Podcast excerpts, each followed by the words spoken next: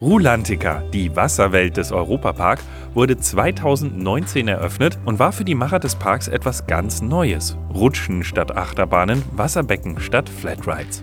Zwei Jahre später schauen wir im Gespräch mit dem Direktor Rulanticas, Michael Kreft von Bühren, zurück und nach vorne und fragen, was hat gut geklappt, was wird sich noch ändern und was bringt die Zukunft. Und damit herzlich willkommen zur 50. Folge des Podcasters. Podcoaster Germany. Gespräche aus dem Attraktionsgeschäft. In Kooperation mit parkerlebnis.de. Michael Kreft von Büren steuert seit über zwei Jahren das Rolantica-Schiff, wenn man so will. Und das ist durchaus durch stürmische See gefahren. Corona hat vieles durcheinandergewirbelt. Doch auch abseits der Pandemie gab es mit dem eigenen Wasserpark viele Aha-Momente, auf die er im Gespräch mit uns näher eingegangen ist. Aktuell sind Deutschlands Freizeitparks ja in der Off-Season und es ist etwas ruhiger. Doch in Rulantica gibt es eine solche Pausenzeit ja gar nicht. Ist es dann für den Direktor Michael Kreft von Bühren entspannter oder so stressig wie immer? Stressig ist ein großes Wort. Der Betrieb eines Wasserparks ist immer spannend und voller neuer Eindrücke jeden Tag durch Gäste, Mitarbeiter, aber auch die Technik sorgt immer wieder für neue Herausforderungen. Ruhiger wird es nicht, aber das soll es ja auch nicht. Wenn es keine klassische Off-Season gibt, wie kann repariert und Neues gebaut werden, ohne die Gäste zu stören? Ja, das lässt sich nicht gänzlich vermeiden. Schwerpunkt unserer Arbeiten ist immer dann, wenn die Besucherzahl nicht sehr groß ist. Es gilt hier sehr effizient vorzugehen. So haben wir beispielsweise die Notwendigkeit, heute unseren Snorri Saga, unseren Lazy River zu reparieren. Da haben wir eine Stelle festgestellt, die unsere Aufmerksamkeit braucht. Da ist dann heute Nacht das Wasser ausgelassen worden und heute im Laufe des Tages werden die Reparaturen ausgeführt. Und damit man diese Zeit auch gut nutzt, werden dann parallel an verschiedenen Stellen mit verschiedenen Teams die Arbeiten verdichtet durchgeführt. Never waste a good crisis, sagt der Amerikaner. Und jede Herausforderung ist zugleich eine Chance, etwas wieder zu verbessern. Aber der gleichzeitige Betrieb und die Instandhaltung, das ist etwas, was auch die großen Freizeitparks, die ganzjährig im Betrieb sind, kennen. Da muss man dann auch während des Betriebs schauen, dass das gut vorangeht. Wichtig ist, dass man das im Vorfeld den Gästen auch kommuniziert, dass man hier auch sagt, Achtung, an diesem Tag ist diese Attraktion geschlossen, sodass die Gäste schon vor der Buchung wissen, was sie erwartet und nicht mit den falschen Erwartungen hierher kommen. Nach zwei Jahren als Direktor rutscht Herr Kreft von Bühren denn selbst noch gerne? Das Rutschen kommt im Moment ein wenig zu kurz, weil doch zahlreiche Themen anstehen. Aber die nächsten Exkursionen sind auch schon geplant, um das eigene Angebot dann auch mit Angeboten an anderen Orten zu vergleichen und neue Ideen zu sammeln.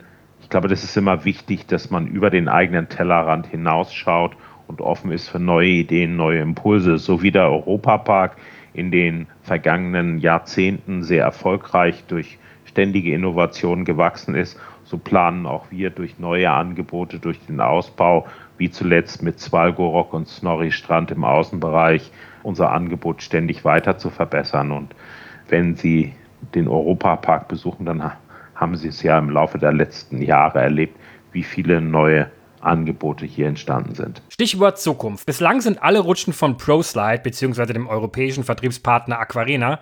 Ist aktuell geplant, auch Produkte von anderen Rutschenherstellern in den Wasserpark zu holen? Wir sprechen auch mit anderen Rutschenherstellern und schauen uns die Angebote an. Ich war zuletzt jetzt in Köln auf der Aquanale und habe mit den dort vertretenen namhaften Rutschenherstellern äh, gesprochen, um, um auch hier deren Vorschläge und Angebote zu prüfen. Wir sind da immer daran interessiert, Innovationen kennenzulernen. Und auch in anderen Wasserparks sieht man ja viele interessante Attraktionskonzepte. Das inspiriert natürlich auch uns und wir vergleichen. Ich glaube, mit dem bisher gewählten Angebot kommen wir ganz gut klar und das kommt auch bei unseren Gästen hervorragend an. Und für die Zukunft haben wir sicherlich noch die eine oder andere Idee, die im Rahmen unseres Masterplans dann weiterverfolgt wird und dann in den kommenden Jahren das Angebot an Attraktionen in Rolantica bereichern wird. Hauptzielgruppe von Rolantica sind natürlich eigentlich die Familien. Wir haben uns trotzdem einmal angesehen, was die intensiven Rutschenfans, also die Thrill-Seeker unter den Rutschenfans, zum Park sagen. Und da wurde häufig erwähnt, dass es eigentlich kaum Spezialeffekte wie Wasservorhänge, LED-Beleuchtung oder auch Soundeffekte in den Rutschen gibt. Wurde darauf bewusst verzichtet? Das sind sicherlich Dinge, die man in der weiteren Entwicklung noch sehr gut ergänzen kann. Uns war es im ersten Schritt wichtig, große Attraktionen zu schaffen, erstmal ein Basisangebot zu schaffen. In der weiteren Entwicklung haben wir sicherlich Raum nachzulegen. Wo wir es schon gemacht haben, ist an unserem Snorri Saga, unserem Lazy River. Da haben wir noch einen Effekt nachgebaut und das, glaube ich, wird eine gute Konzeption sein, wie man sie auch aus dem Europapark kennt, wo wir auch immer nicht nur neue Anlagen gebaut haben, sondern auch bestehende Anlagen durch weitere Features, durch weitere Effekte verbessert haben. Wir brauchen jetzt ein wenig Kontinuität im Betrieb, um diese ganzen Verbesserungen dann auch auf den Weg zu bringen. Bis jetzt haben wir sehr damit gekämpft, Rolantica immer wieder neu zu eröffnen. Wir haben am 28. November 2019 unsere erste Eröffnung gehabt, sind dann im Juni 2020 das zweite Mal nach dem ersten Lockdown gestartet und ebenfalls im Juni nach dem zweiten Lockdown das dritte Mal gestartet. Das ist jeweils ein nicht zu unterschätzender Kraftakt und verbraucht viel Energie. Und zusätzlich sind diese Corona-Lockdowns eine große Herausforderung für das Team. Die Freizeitbranche hat insgesamt 15 Prozent ihrer Mitarbeiter verloren. Und vor der Krise war es schwierig, Mitarbeiter zu bekommen. Wasserparks sind ein neues Feld für den Europapark. Wie wurde sich auf den Start vorbereitet? Ja, zunächst einmal kann man aus den Erfahrungen anderer Wasserparks doch vieles erschließen. Wichtig war es, dass wir auch in unserem Team auf Experten gesetzt haben. Einerseits in der Entwicklung und wir hatten mit Chip Cleary einen sehr erfahrenen Berater, der uns da wichtige Hinweise geben konnte und uns sehr geholfen hat bei der Entscheidung für die richtigen Konzepte. Im Rahmen des Masterplans haben wir mit sehr erfahrenen Planern wie PJV zusammengearbeitet, die große Wasserparks in den USA geplant haben.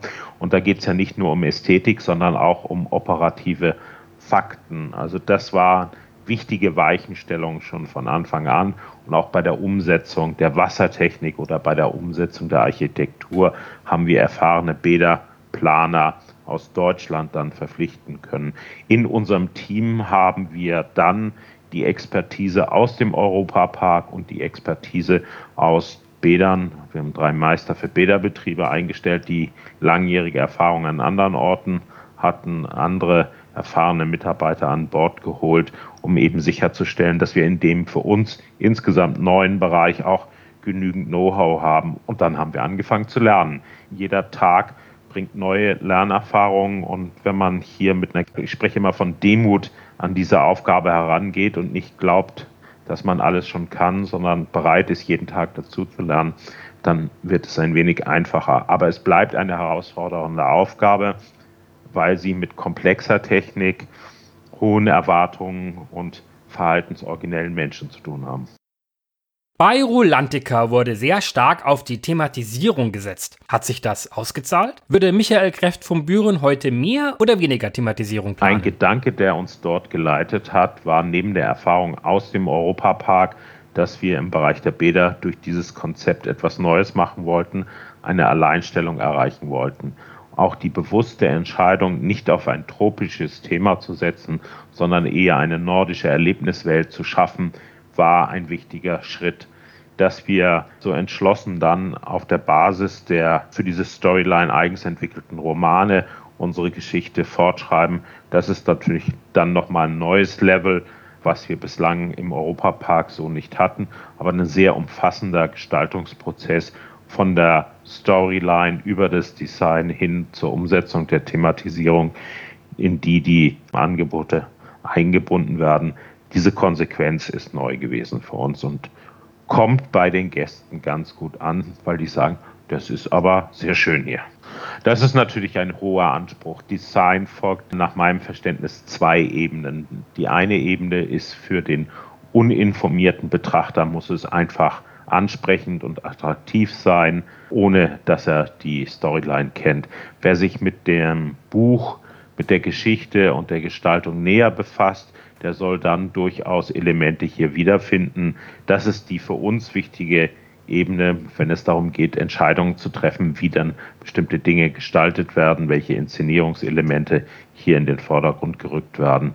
Aber die Storyline darf dann auch nicht zum Dogma werden. Am Ende des Tages gilt es eben den Gästen, die Rolantica besuchen, ein wunderschönes Badeerlebnis zu bieten und einen angenehmen Aufenthalt zu ermöglichen. Aber die Story ist so breit aufgestellt, dass wir Raum haben, verschiedenste Angebote umzusetzen. Am Ende ist es aber in der Gestaltung ganz wichtig, dass die Anlagen funktionieren, dass das Rutscherlebnis, das Besuchserlebnis da ist, dass es baulich umsetzbar ist und wir nicht in eine Dimension kommen, wo dann aufgrund der Story wir uns in, in Sackgassen begeben, die dann für den Gast nicht mehr funktionieren. Und das war das, was ich meinte. Die Story darf nicht zum Dogma, zur alleinigen Wahrheit werden und alles andere ist nicht zulässig. Am Ende ist es natürlich wichtig, Dinge zu schaffen, die den Menschen Begeisterung entlocken. Während die Rutschen ja stark thematisiert sind, gibt es auch Abschnitte wie Treppenaufgänge, wo ja die Besucher auch eine ganze Weile stehen, die keine besondere Gestaltung haben. Ist das noch ein Bereich, an dem gearbeitet wird? Ja, das ist sicherlich noch eine Möglichkeit, uns weiter zu verbessern. Einerseits arbeiten wir daran, die Kapazität der Anlagen noch zu optimieren, um die Wartezeiten hier zu verkürzen. Ich glaube, das ist für den Gast das schönste Erlebnis und auch wollen wir diese Bereiche noch weiter gestalten. Eine Dimension haben wir in diesen Tagen umgesetzt, die war mir ganz wichtig. Nach den guten Erfahrungen im Park haben wir jetzt auf Duftgeneratoren gesetzt, um hier dann auch das Geruchserlebnis in den Türmen zu verbessern. Also da geht man auch neue Wege, um Dinge auszuprobieren, aber in der Tat gibt es da noch Raum für weitere Entwicklungen. Dazu brauchen wir aber jetzt erstmal ein bisschen Zeit und brauchen da auch noch ein paar gute Ideen und dann setzen wir es um. Der Lazy River, Snorris Saga, war ja als Dark Ride angekündigt. Legt man jetzt einen klassischen Dark Ride aus einem Freizeitpark daneben, dann ist die Attraktion aber nicht besonders Dark Ridig. Liegt das daran, dass es gar nicht so einfach ist, einen Wasser-Dark Ride zu bauen? Darkheit ist ein großer Begriff und löst dann schon sehr große Erwartungen aus. Wo wir sicherlich noch Raum haben, ist bei der Verbesserung der Thematisierung im Bereich von Snorri Saga, unserem Lazy River. Da wollen wir sicherlich noch das eine oder andere mehr machen. Aber wie im Europapark ist das eine Sache, die schrittweise vorankommt. Da hat Corona nicht geholfen, dass diese Schritte schnell erfolgen konnten. Es ist gar nicht so sehr jetzt die finanzielle Herausforderung, sondern das ist etwas, was in der Entwicklung von Freizeitparks ganz häufig unterschätzt wird. Der Faktor Zeit und Kontinuität. Eine stabile Betriebsphase, ein langer Zeitraum, in dem man konzentriert an neuen Ideen arbeiten kann. Das ist ebenso wichtig wie der finanzielle Rahmen zur Umsetzung. Denn vieles von dem, was wir tun, braucht einfach Zeit, braucht Zeit auszuprobieren, muss entwickelt werden. Und insofern bin ich da sehr zuversichtlich, wenn wir wieder stabil mal Rolantica in den nächsten Monaten betreiben, dass wir dann an vielen Stellen weitere kleine Verbesserungen unternehmen können, die dann am Ende zu einem noch attraktiveren Konzept führen. Thematisierung und vor allem Multimedia-Technik in einem Bad mit hoher Luftfeuchtigkeit sind natürlich so eine Sache. War das wie erwartet eine große Herausforderung, weil Dinge einfach nicht so klappen, wie man sie im Europapark umsetzen kann? Wir haben bereits im Vorfeld die Erwartung gehabt, dass das eine Herausforderung ist.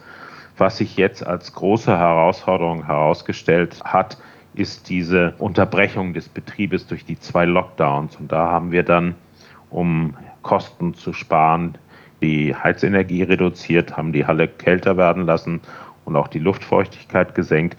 Das war die zweitbeste Idee, die wir hatten. Denn durch diese Veränderung der Umgebungsbedingungen wurden die Fliesen und die Dachkonstruktion ein wenig herausgefordert, sodass wir dort nachbessern mussten. Insgesamt sind die Bodenbelege eine größere Herausforderung als erwartet. Ich hatte vorher noch nie von einem Gleitreibwertmessgerät gehört Heute ist es eine vertraute Prozedur, um die Rutschigkeit von Böden zu ermitteln, um sicherzustellen, dass eben durch die entsprechende Behandlung der Böden hier das Risiko des Rutschens nicht so groß ist. Im Gegensatz zu den Attraktionen, wo man ein dynamisches Rutschen möchte, ist es natürlich bei den Wegen schwierig. Und die große Herausforderung sind rennende Kinder auf nassen Fliesen.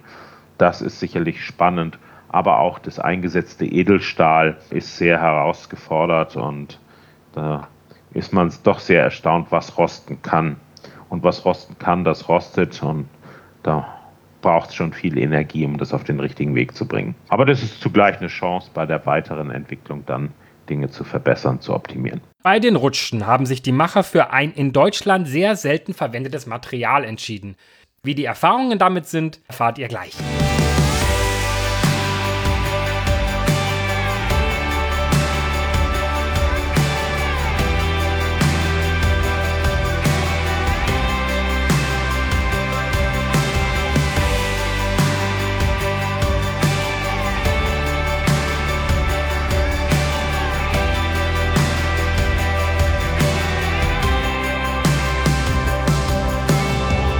Die Rutschen in Rolantica bestehen ja zum Teil aus glaserverstärktem Kunststoff, kurz GFK. Das muss in jedem Einzelfall genehmigt werden und das ist ein sehr aufwendiger Prozess. Michael Kreff von Bühren erklärt, ob sich das gelohnt hat und ob in Zukunft wieder Standard angesagt ist. Nein, wir haben uns bewusst entschieden, hier diese großen Rutschen einzusetzen. Dass das nicht ganz einfach ist, das war uns im Vorfeld klar. Aber die Attraktivität dieser Anlagen ist so gut, dass wir in der weiteren Entwicklung sicherlich die eine oder andere weitere Großanlage aus Kanada hier umsetzen werden. Auch die Erfahrungen mit Zwalgorok sind hier hervorragend. Wir haben ja hier eine große Spielanlage geschaffen und Spielanlage ist ja eigentlich falsch. Ich müsste sagen, Outdoor-Rutschen-Erlebnis wäre jetzt sind zehn Rutschen, von denen die Mehrzahl sich an ein erwachsenes Publikum wendet und wirklich sehr dynamisch zur Sache geht. Und da sind wir sehr happy, das ist die größte Anlage dieser Art, die ProSlide umgesetzt hat mit uns. Hier war übrigens nicht die Zulassung im Einzelfall für die Rutschen die Herausforderung, sondern für die eingesetzten Dekorationen, die eben auch aus, zum Teil aus GFK sind und dann eben auch, auch diese Zulassung im Einzelfall brauchten. Ein sehr spannendes Stück Technik ist ja der Reifenlift. Die Therme Erding hat in ihrem Spaßbad Galaxy den Reifenlift wegen Wartungsproblemen relativ schnell nach Eröffnung schon wieder abgeschafft. Wie zuverlässig arbeitet denn der Reifenlift im Rolantica? Ja, ich kann das gut nachempfinden, dass man das in Erding gemacht hat. Sicherlich eine Anlage, an der wir auch sehr intensiv kämpfen. Ich weiß nicht, wie viel wir davon schon umgebaut haben, aber es ist eine tägliche Aufgabenstellung dieser Anlage, stabil den Betrieb zu halten. Aber wir kriegen das sicherlich auch in der Zukunft dann hin. Wir verfügen ja im Europapark und bei Mark Rides über das entsprechende Know-how, um da auch selber aktiv zu werden. Aber es lässt sich schon sagen, dass viele dieser Dinge, die wir hier in Rolantica haben, ein großes technisches Verständnis brauchen, nicht nur in dem Bereich, den wir im Bad haben, sondern wir auch ganz gut durch die Techniker des Europaparks unterstützt werden. Während Chefs von Freizeitparks darauf bauen können, dass eine Achterbahn immer ungefähr gleich fährt, ist das ja bei Rutschen eine ganz andere Sache. Die Besucherinnen und Besucher haben einen unterschiedlichen Körperbau und ein unterschiedliches Gewicht. Wiegt die Verantwortung für einen Wasserpark deshalb schwerer, weil es ein Stück weit auch schwerer vorherzusehen ist, was auf der Rutsche passiert? Ja, wir müssen als Betreiber da besonders darauf achten, dass das alles in geordneten Bahnen verläuft wer mit mir rutscht, der kommt besonders dynamisch nach unten. Da geht es dann besonders hoch in unserer Winterrittrutsche an der Steilwand nach oben.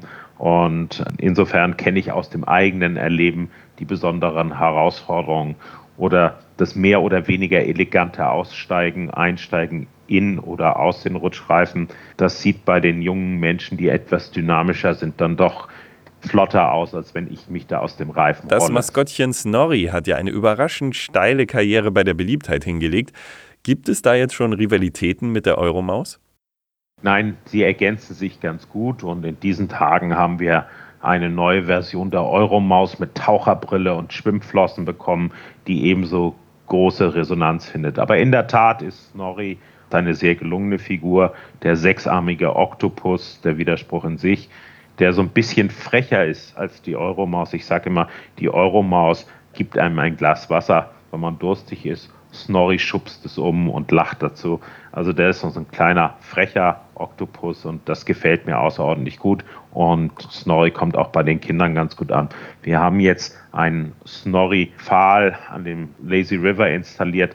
Da hängen vier Eimer mit Wasser dran und alle Leute, die dann unter diesem Pfahl hindurchfahren, müssen damit rechnen, dass Snorri ihnen eine kalte Dusche verpasst. Wenn sie da mal hinstehen, das ist für mich die größte Freude, einfach da hinstehen und zu sehen, wie die Leute dort reagieren, wie manche versuchen, dran vorbeizukommen, manche ignorieren das ganz cool. Man sieht aber genau, wie sie aus den Augenwinkeln das Geschehen voll im Blick haben und andere sind dann so gemein, dass sie ihre Eltern drunter schieben und sich darüber freuen, dass die eine volle Dusche abbekommen. Aber das passt zu Snorri und das passt zu Rolantica und das ist sicherlich auch nichts, was so als Standardprogramm überall geboten wird. Und wie sieht nun das Fazit nach zwei Jahren Rolantica aus? Hat alles so funktioniert, wie erwartet? Nein, es hat nicht so funktioniert, wie erwartet. Es hat besser funktioniert. Also, dass wir einen so fulminanten Start hinlegen, das hätte ich nicht erwartet. Ich habe mit ein bisschen mehr Anlaufzeit gerechnet. Was prima klappt, ist das Thema Rutschen und Badesicherheit. Da waren wir wesentlich skeptischer dass das große Herausforderung ist und tragische Ereignisse in anderen Wasserparks verdeutlichen immer wieder, dass man hier in dem Bereich nicht nachlassen darf. Was spannender ist, als ich erwartet habe, das ist, sind Bodenbelege. Ich habe gedacht, wir haben nach bestem Wissen und Gewissen und nach allen Regeln der Baukunst jetzt die besten aller möglichen Böden verbaut.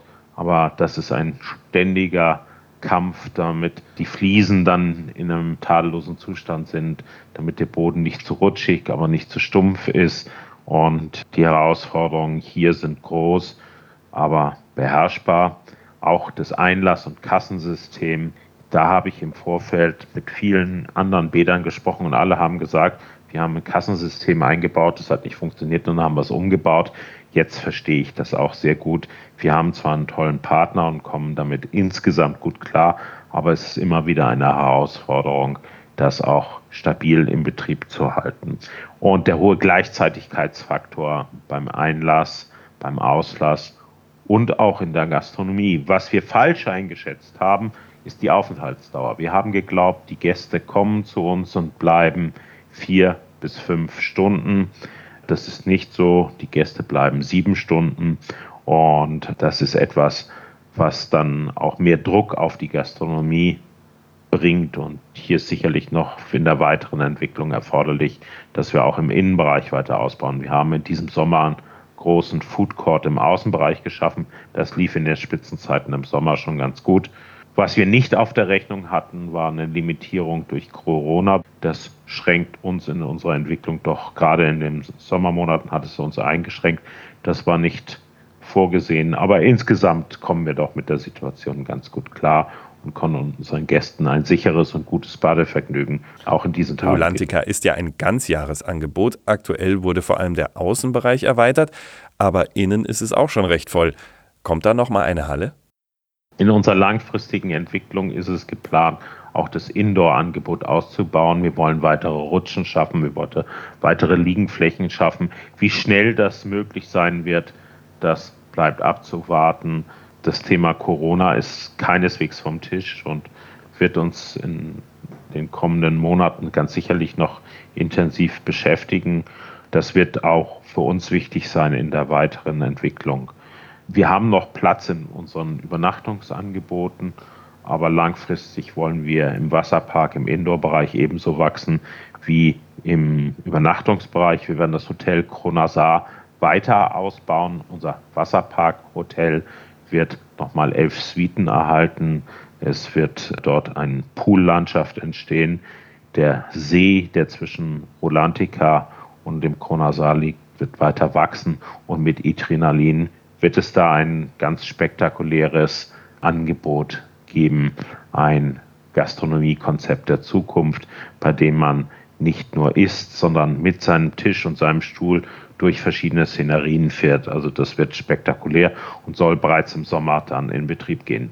Bleibt die Frage nach der Anbindung. Kommt denn nun die Monorail-Erweiterung? Wir haben ja schon, bevor wir Rolantica eröffnet haben, gesagt, dass wir über ein leistungsfähiges System nachdenken. Im Moment fahren wir Shuttlebusse. Das ist für den Übergang, um zu lernen, welche Passagierzahlen man zu welcher Zeit befördern muss, wichtig. Langfristig wollen wir eine Monorail bauen.